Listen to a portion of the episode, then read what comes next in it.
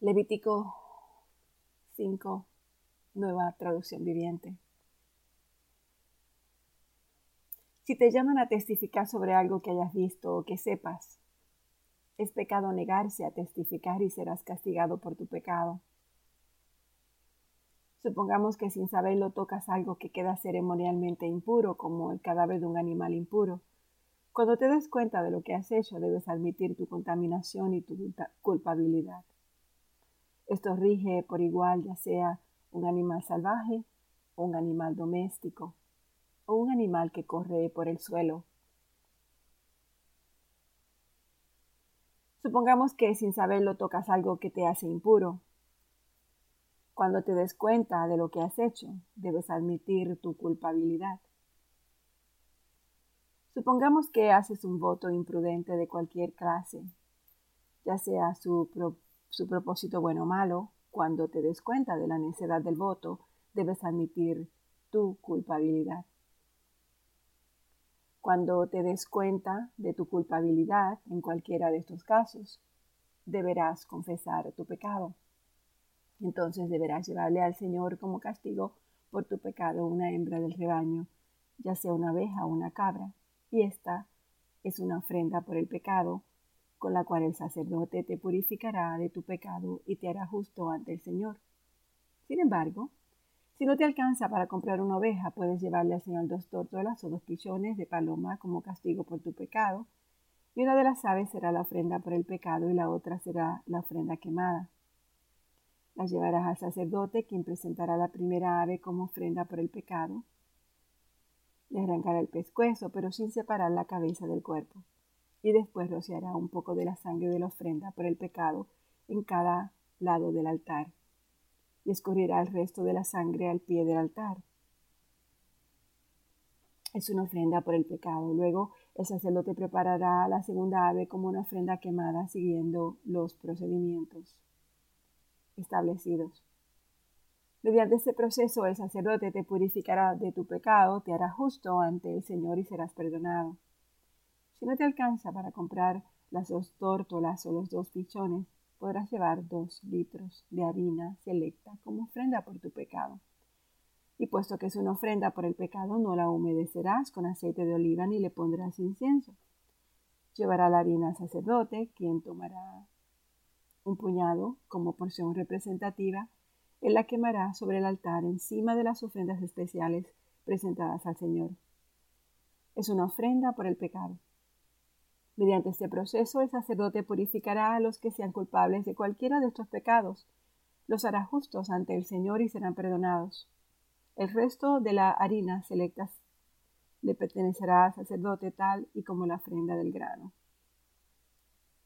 El Señor le dice a Moisés, si uno de ustedes peca involuntariamente al contaminar la propiedad sagrada del Señor, debe llevar al Señor una ofrenda por la culpa, y la ofrenda puede ser un carnero sin defecto de su propio rebaño, o puede comprar uno del mismo valor con plata, calculada según el peso del ciclo del santuario.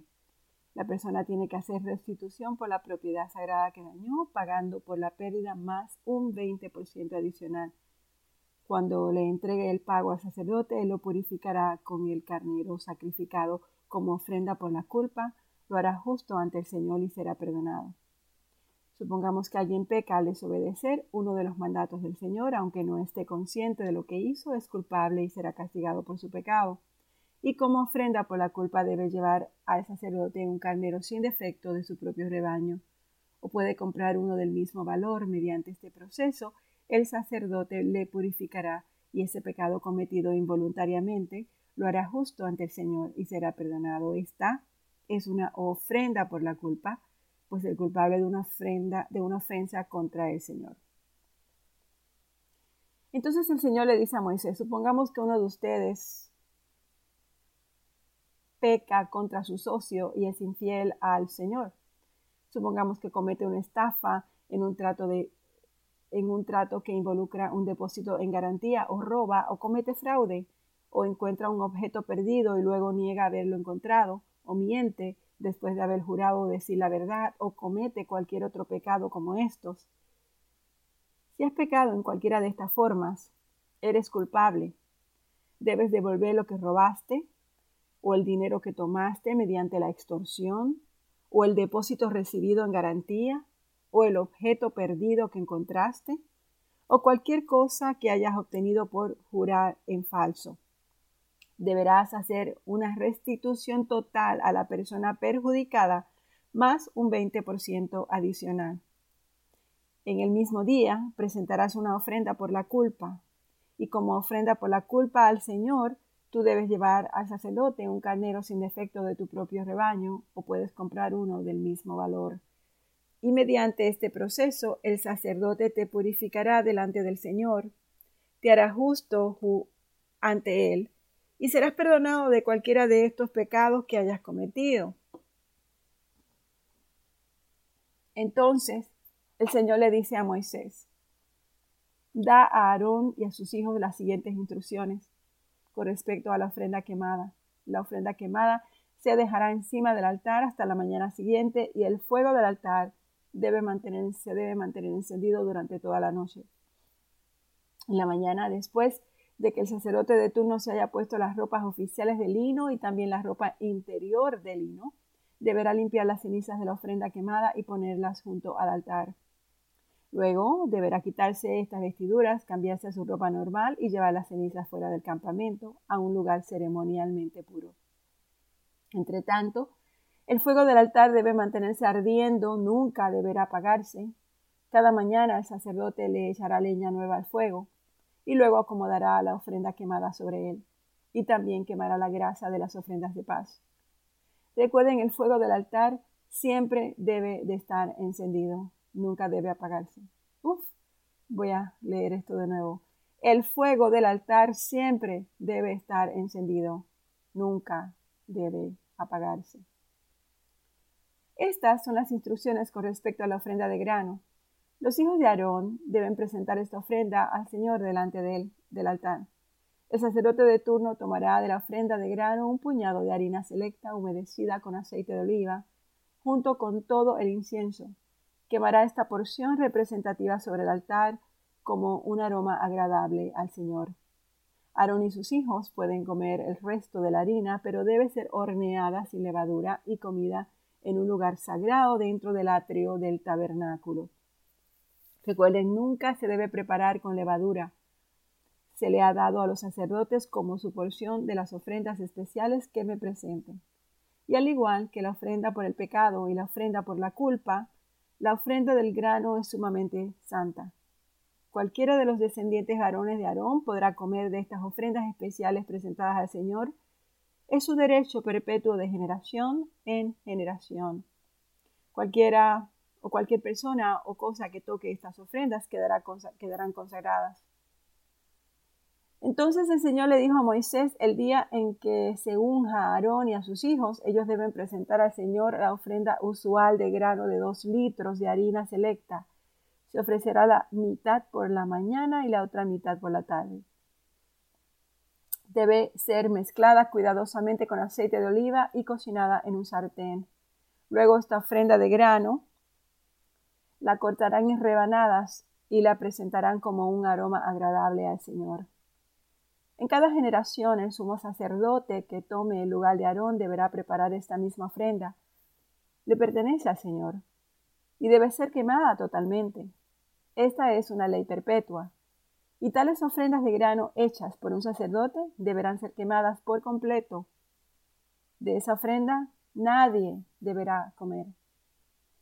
Entonces el Señor le dijo a Moisés, da a Aarón y a sus hijos las siguientes instrucciones con respecto a la ofrenda por el pecado.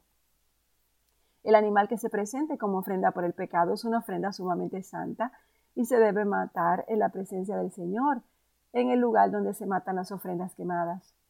El sacerdote que ofrezca el sacrificio como una ofrenda por el pecado deberá comer su porción en un lugar sagrado dentro del atrio del tabernáculo. Y toda persona o cosa que toque la carne del sacrificio será santa.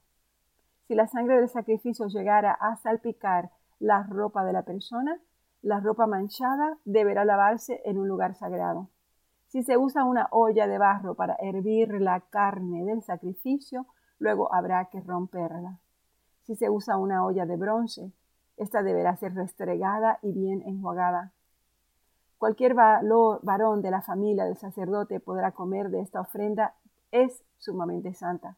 Sin embargo, la ofrenda por el pecado no se deberá comer si su sangre fue llevada al tabernáculo como ofrenda para purificación y en el lugar santo. Deberá ser quemada por completo en el fuego. Estas son las instrucciones para la ofrenda por la culpa, la cual es sumamente santa. El animal sacrificado como ofrenda por la culpa se debe matar en el lugar donde se matan las ofrendas quemadas y su sangre debe ser salpicada por todos lados del altar. Después el sacerdote ofrecerá toda la grasa sobre el altar que incluye la grasa de la cola gorda, la grasa que rodea las vísceras, los dos riñones, junto con la grasa que los rodea cerca de los lomos, así como el lóbulo largo del hígado. Todo esto hay que quitarlo junto con los riñones y los sacerdotes lo quemarán sobre el altar como la ofrenda especial presentada al Señor. Esta es la ofrenda por la culpa. Cualquier varón de la familia del sacerdote podrá comer la carne. Debe comerla en un lugar sagrado porque es sumamente santa. Las mismas instrucciones se aplican tanto para la ofrenda por la culpa como para la ofrenda por el pecado. Ambas le pertenecen al sacerdote que las usa para purificar a alguien, haciendo así que la persona sea justa ante el Señor. Y en el caso de la ofrenda quemada, el sacerdote podrá quedarse con la piel del animal sacrificado. Toda ofrenda de grano que haya sido cocida al horno, preparada en una cacerola o en un sartén, le pertenece al sacerdote que la presenta. Y todas las demás ofrendas de grano, ya sea de harina seca o harina humedecida con aceite de oliva, se repartirán equitativamente entre los sacerdotes y los descendientes de Aarón. Estas son las instrucciones con respecto a las distintas clases de ofrendas de paz que se pueden presentar al Señor. Si presentas una ofrenda de paz como una expresión de acción de gracias, el animal de sacrificio acostumbrado debe ser acompañado de varias clases de pan preparados sin levadura, panes planos mezclados con aceite de oliva, obleas untadas con aceite y panes de harina selecta mezclada con aceite de oliva. Esta ofrenda de paz por acción de gracias también debe ser acompañada de panes hechos con levadura. Un pan de cada clase deberá presentarse como ofrenda al Señor. Estos panes pertenecen al sacerdote que salpica la sangre de la ofrenda de paz contra el altar. La carne de la ofrenda, la ofrenda de paz por acción de gracias, deberá comerse en el mismo día que se ofrece y no se permite guardar ninguna parte para la mañana siguiente. Si llevas una ofrenda para cualquier voto o como una ofrenda voluntaria, la carne deberá comerse en el mismo día que se ofrece el sacrificio, pero lo que queda podrá comerse al día siguiente. Toda la carne que queda o toda la carne que quede hasta el tercer día deberá quemarse por completo. Si al tercer día se come algo de la carne de la ofrenda de paz, la persona que la presentó no será aceptada por el Señor, no recibirás ningún mérito por haberla presentado, pues para entonces la carne estará contaminada, y si la comes serás castigado por tu pecado. No se permite comer carne que toque cualquier cosa ceremonialmente impura. Deberá quemarse por completo. Se permite comer el resto de la carne, pero solo por los que queden ceremonialmente puros. Si quedas ceremonialmente impuro y comes carne de una ofrenda de paz que se presentó al Señor, serás excluido de la comunidad. Si tocas cualquier cosa que sea impura, sea contaminación humana o un animal impuro o cualquier otra cosa impura y detestable, y luego comes carne de una ofrenda de paz presentada al Señor, serás excluido de la comunidad. Después el Señor le dice a Moisés, da las siguientes instrucciones al pueblo de Israel. Nunca deberás comer grasa, ya sea de ganado, de oveja o de cabra. Nunca deberás comer la grasa de un animal encontrado muerto o despedazado por animales salvajes, aunque puede usarse por cualquier otro propósito. Cualquiera que coma la grasa de un animal presentado como ofrenda especial al Señor será excluida de la comunidad. Donde sea que vivas, nunca deberás consumir la sangre de ningún ave o animal. Todo el que consuma sangre será excluido de la comunidad. Entonces el Señor le dice a Moisés, da las siguientes instrucciones al pueblo de Israel. Cuando presentes una ofrenda de paz al Señor, lleva una parte como ofrenda al Señor. Preséntala al Señor con tus propias manos como una ofrenda especial para Él. Lleva la grasa del animal junto con el pecho y levanta el pecho como una ofrenda especial al Señor. Luego, El sacerdote quemará la grasa en el altar, pero el pecho le pertenecerá a Aarón y a sus descendientes. El muslo derecho de la ofrenda de paz se le dará al sacerdote como ofrenda. El muslo derecho siempre se le dará al sacerdote que ofrece la sangre y la grasa de la ofrenda de paz. Pues he apartado el pecho de la ofrenda especial y el muslo derecho de la ofrenda sagrada para los sacerdotes. Aarón y sus descendientes tendrán el derecho perpetuo de participar en las ofrendas de paz presentadas por el pueblo de Israel. Esta es la porción que les corresponde. Las ofrendas especiales presentadas al Señor fueron apartadas para Aarón y para sus descendientes desde el momento en que fueron separados para servir al Señor como sacerdotes. Y en el día que fueron ungidos, el Señor les mandó a los israelitas que dieran estas porciones a los sacerdotes como su parte perpetua de generación en generación. Estas son las instrucciones para la ofrenda quemada, la ofrenda de grano, la ofrenda por el pecado, la ofrenda por la culpa, así como la ofrenda de ordenación y la ofrenda de paz. El Señor le dio esas instrucciones a Moisés en el monte Sinaí cuando les ordenó a los israelitas que presentaran sus ofrendas al Señor en el desierto de Sinaí. Y nos vamos a quedar aquí en el capítulo Levítico 7 al final del capítulo. Comenzaremos con Levítico 8 mañana. Padre Santo, te damos mil gracias por tu amor, por tu benevolencia para nuestras vidas. Te damos gracias porque tú, Señor, eres maravilloso.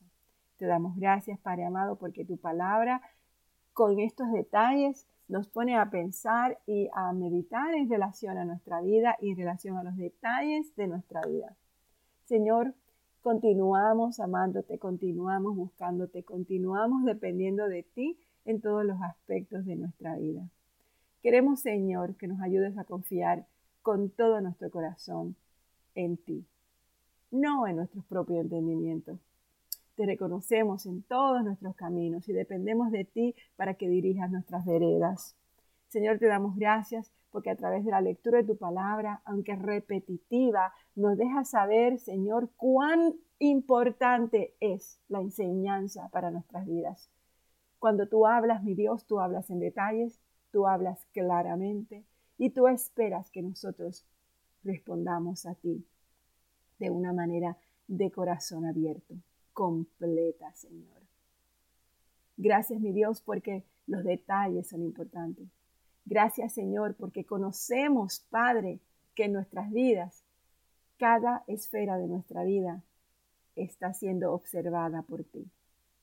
Y aunque el nuevo sacrificio de Jesucristo, el nuevo pacto, nos ha erradicado de la responsabilidad de todas estas leyes, de todos estos sacrificios, porque Jesucristo fue el sacrificio mayor, el sacrificio pleno de nuestras vidas. Aún así, mi Dios, tu carácter es revelado a través de este libro. Podemos entender, Padre amado, cuán importante para ti es nuestro andar, son nuestras decisiones, es la intención de nuestro corazón. Así que ayúdanos a confiar en ti, en todas las cosas, mi Dios, en cada cosa, en cada detalle de nuestra vida. Impide que dudemos de ti. Impide, Señor, que dudemos de tu palabra. Yo sé que lo que no proviene de la fe es pecado y por lo que confesamos toda la duda que hay en nosotros. Tu palabra dice que el que duda es inestable, de doble ánimo y que no puede agradarte. Así que te pedimos que en el día de hoy nosotros como iglesia, Señor, nos hagas fuerte, más fuertes en la fe, en esa fe que te agrada a ti, Señor, la fe que de verdad te agrada a ti. Y todo esto, Padre, te lo pido en nombre de tu Hijo Jesucristo. Amén y amén.